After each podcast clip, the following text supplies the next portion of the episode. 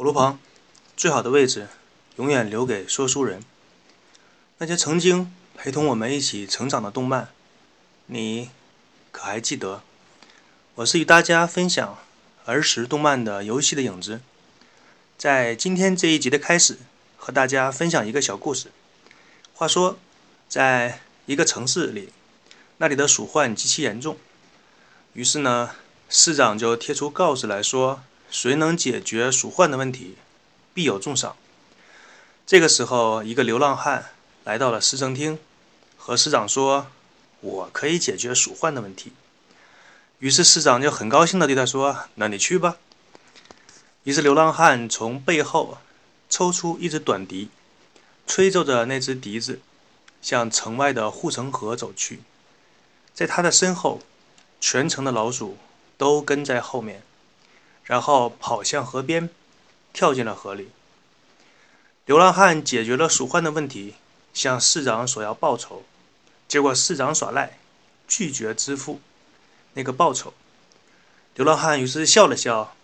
掏出短笛，再一次吹响，走向城外。城中所有的小孩子跟随在流浪汉的后面，从此再也没有回来过。这个故事告诉我们，对于一个城市来说，重要的是它的未来，而不是说像粮食一些这样微小的问题。当然，这个故事可以告诉我们很多道理，就在于听众你们自己的领悟了。我只是把其中的一点。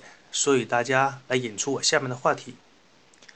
很多时候，成年人想当然的把自己的一些东西无条件的灌输给未成年人，并命令他们去记忆。但是随着时间的流逝，那些未成年人长大成为成年人的时候，他们往往记住的是那些当年在那些大人的眼里看来是没有用的东西。比如说，大家回忆起自己童年时代的时候，让你印象深刻的是哪位老师给你讲的课呢？还是一部动漫里边的经典对白，是思想品德课里给你讲的那些大道理，还是你班上的某一位长得帅气的小男孩和长得漂亮的小女孩是谁？多年以后，同学会当中，男生们聚集在一起讨论的话题是如此惊人的相似，大家都清晰地记得班上最漂亮的女孩是谁，甚至连她穿的衣服、喜欢用的手帕的颜色都记得十分的清楚。相比之下，很多授课老师的名字我们都想不起来了。只是隐约记得有一个奇怪的发型，那个老师有个不良的嗜好，或者是某位老师有个搞笑的外号，仅此而已。大浪淘沙，金子会被淘上来，沙子会被淘下去。经过时间的洗礼之后，还能被我们牢记的，一定是一些美好和能带给我们快乐的东西。所以说我给大家分享的这些动漫呐、游戏啊，都是金灿灿的好东西啊，知道吗？说了这么多，就是为了夸自己一句，哎，我也真是够可以的了。那么，闲话少说，继续和大家分享《忍者神龟》的故事。上集介绍完了《忍者神龟》四人组的前两个，那么这一集呢，我们来继续介绍第三个，那个拿着双节棍的乌龟。它的名字叫做米开朗基罗，是一个个性非常外向、喜欢开玩笑、自由奔放的性格，带着橙色的眼袋，挥舞着一对双节棍。这个角色的设定是整个队伍当中的开心果。为人处事不成熟，热爱冒险，喜欢冲浪。小的时候看到这个角色呢，觉得这个角色的智商肯定是有些问题，需要买两张 IQ 卡来充一下值。认为很多时候呢，无论是敌人布下的陷阱，还是说有事没事惹一些麻烦，都是这个角色负责做的事情。但是以现在的眼光来看，他就是一个逗逼。你要指望逗逼给你出谋划策，呵呵。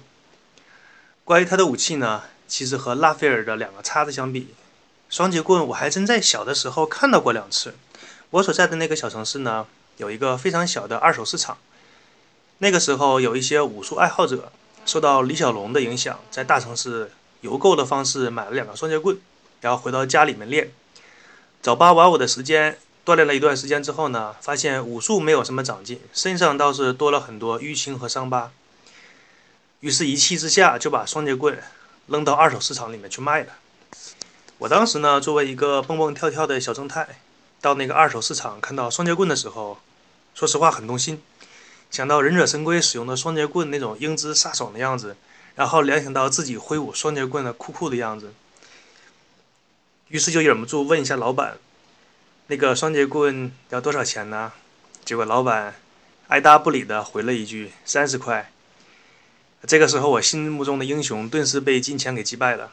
这个世界实在是太残酷了，所以我打算今天晚上回去再看一集《忍者神龟》来缓解一下。最后一个出场的名家海龟，当然是人气最高的了，他就是赫赫大名的爱因斯坦，戴着紫色的眼袋，手持着一个长棍。他的，他是技术的代名词，科学家、发明家、工程师以及所有和技术相关的领域，他都擅长。总结一下来说，他擅长所有和机械相关的物品。这么说吧，天上飞的鸟，地上跑的兔子，他不会开；剩下所有会动的东西，基本都会开，当然还会修。这个角色为什么说当初在我们上小学那个年代，他人气是最高的角色呢？第一点呢，他的名字我们是认识的，在我们那个年代上小学的时候，经常会在走廊的两边挂着一些科学家呀、思想家呀之类的头像，其中像什么爱因斯坦、爱迪生、培根、牛顿这些在全世界巨牛无比的人物，当初在我们小学的走廊上都是注视着我们跑跑跳跳，注视着我的注视着我们成长的。所以说，我们当初那个年代呢，最先记住的就是这些人物的头像。在之后才会去记住像什么四大天王这一类的偶像的样子。第二点呢，那个时候是八六版的《西游记》热播的时间，几乎所有电视上的电视台在黄金时段必须播出《西游记》，否则的话全国人民都不答应。第三点呢，他使用的武器是长棍，这个 cosplay 起来太成本实在是太简单了。在我们那个年代呢，想找到一个木棒，那随手就能捡到一根。现在想想也是奇怪，那个年代哪来那么多木棒和砖头瓦块的？可能是因为当时全国上下正好是要建设祖国吧，很多平房被拆掉，楼房盖起来，就是在那个年代。所以说，在下课的时候呢，经常会看到的场景是两个小男孩手里拿着木棍，在那里互相挥砍。都说自己是忍者神龟当中的爱因斯坦，那么怎么分出真假呢？你别看大家都是小学生，但是那个时候呢，大家已经懂得了用实力说话的道理。那最后谁打赢了谁就是嘛。当然有哪个输了不服输的，那就再打一个回合，来个加时赛。对待这样的比赛呢，像我们这种出来打酱油的群众还是比较喜闻乐见的，经常是在一边吃着小食品，然后看着这样的比赛。彼此之间还会无耻的赌一赌谁会赢。由于那个时候大家都比较穷，所以赌资呢通常都是什么一袋毛克啊，一袋果丹皮啊。实在是穷的没有钱的话，就让对方打一下，或者是愿意出点劳动力，背着对方走几步，等等等等，都可以做来赌资。这一切呢，正被一位教育家所说中。他说：“儿童时代如果有玩具的话，当然当然，大家是比较喜欢玩玩具的。”但是如果没有玩具的话，儿童们会将彼此当成玩具。下一个介绍的重要的人物是四位海龟的老师，Splint 的忍者大师。说实话，这个人在现在看来是一个被边缘化的人物。虽然说几乎每集都会出场，但是却很少有人会注意到他。还是简单的说两句吧，说不定他这个人还会有人喜欢。斯普林特这个人呢，他原来是在忍术界非常有名的一个后起之秀，但是正是这种专心研究忍术的人呢，通常都是在人际交往或者是心机上勾心斗角上会差一些，所以被他的同门师兄所陷害，逃到了美国的曼哈顿，后来也是遭到了那个不明液体的辐射，变成了一只直立行走的大老鼠，啊，这个液体果然很牛啊。说实话，直到现在，我再次看到那部动漫，每当看到那只老鼠给我讲人生道理的时候，总觉得有些诡异。接下来的时间，介绍一下本作几乎是唯一的一个女性角色——艾普利尔。在动画版的设定，她是为当地那个城市第六频道电视台新闻部的首席记者，是忍者神龟的朋友。在动画片当中，她通常起到两个作用。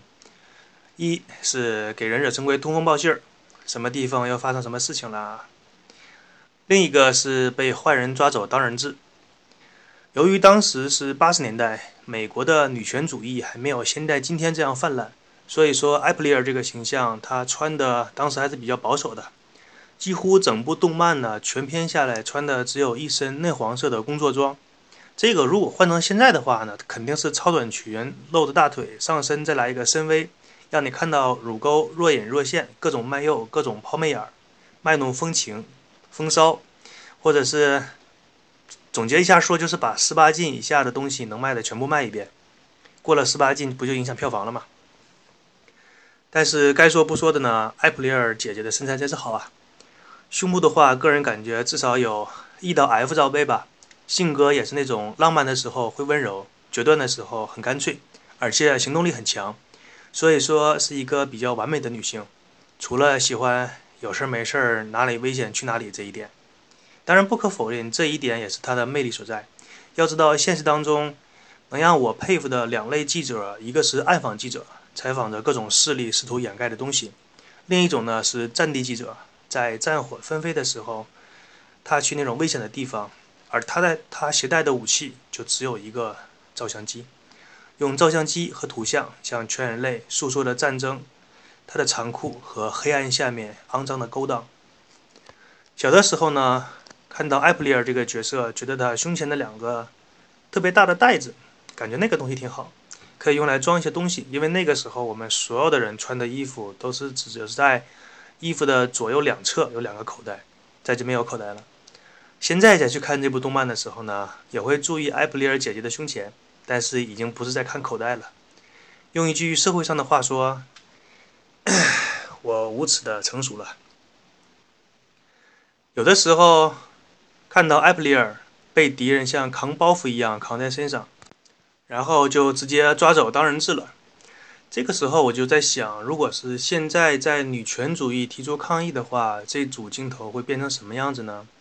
差不多会改成女主角会脱下自己的高跟鞋向坏人丢去，然后再把自己的摄像机英勇地砸向敌人，经过一系列的吐口水、说脏话、英勇抵抗之后，再被抓走当人质。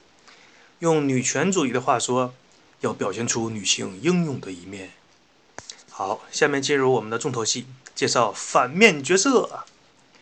首先出场最高的、出镜率最高的，但是几乎连一句台词都没有的最底层的领便当的角色——福特兵。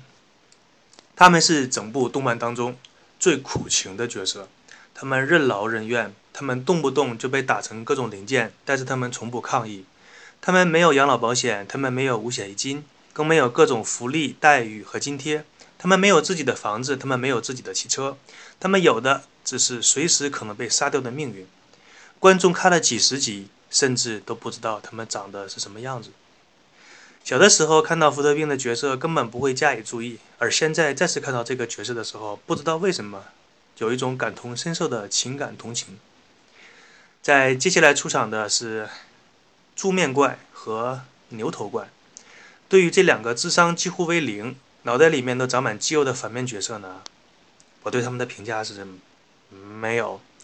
事实上，这部动漫当中，我感觉这两个角色如果被去掉的话，也完全不影响整体的观看的感觉。好吧，所以说就让我们把它略过去。再接下来出场的是真正的反面角色当中的主角，他的名字叫做史雷德，国内的翻译叫做史雷德。他的日文的本名叫做小绿旗，是忍者一族的领袖。大多数的时候是戴着面罩，身穿着盔甲。当他摘下面罩的时候，你会吃惊的发现他竟然是一个黑人。这件事情如果换在今天的美国，呵呵，一定又又会被那些种族主义者骂成种族歧视。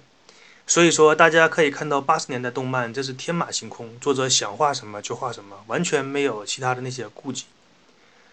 每次提到这个角色，我都会想起他手臂上那个长长尖刺一样那个武器。小的时候，男同学为了模仿那个武器，通常都会不知道从什么地方捡起一个断了的铁丝儿，然后握成个戒指的形状，握在自己的中指和食指上。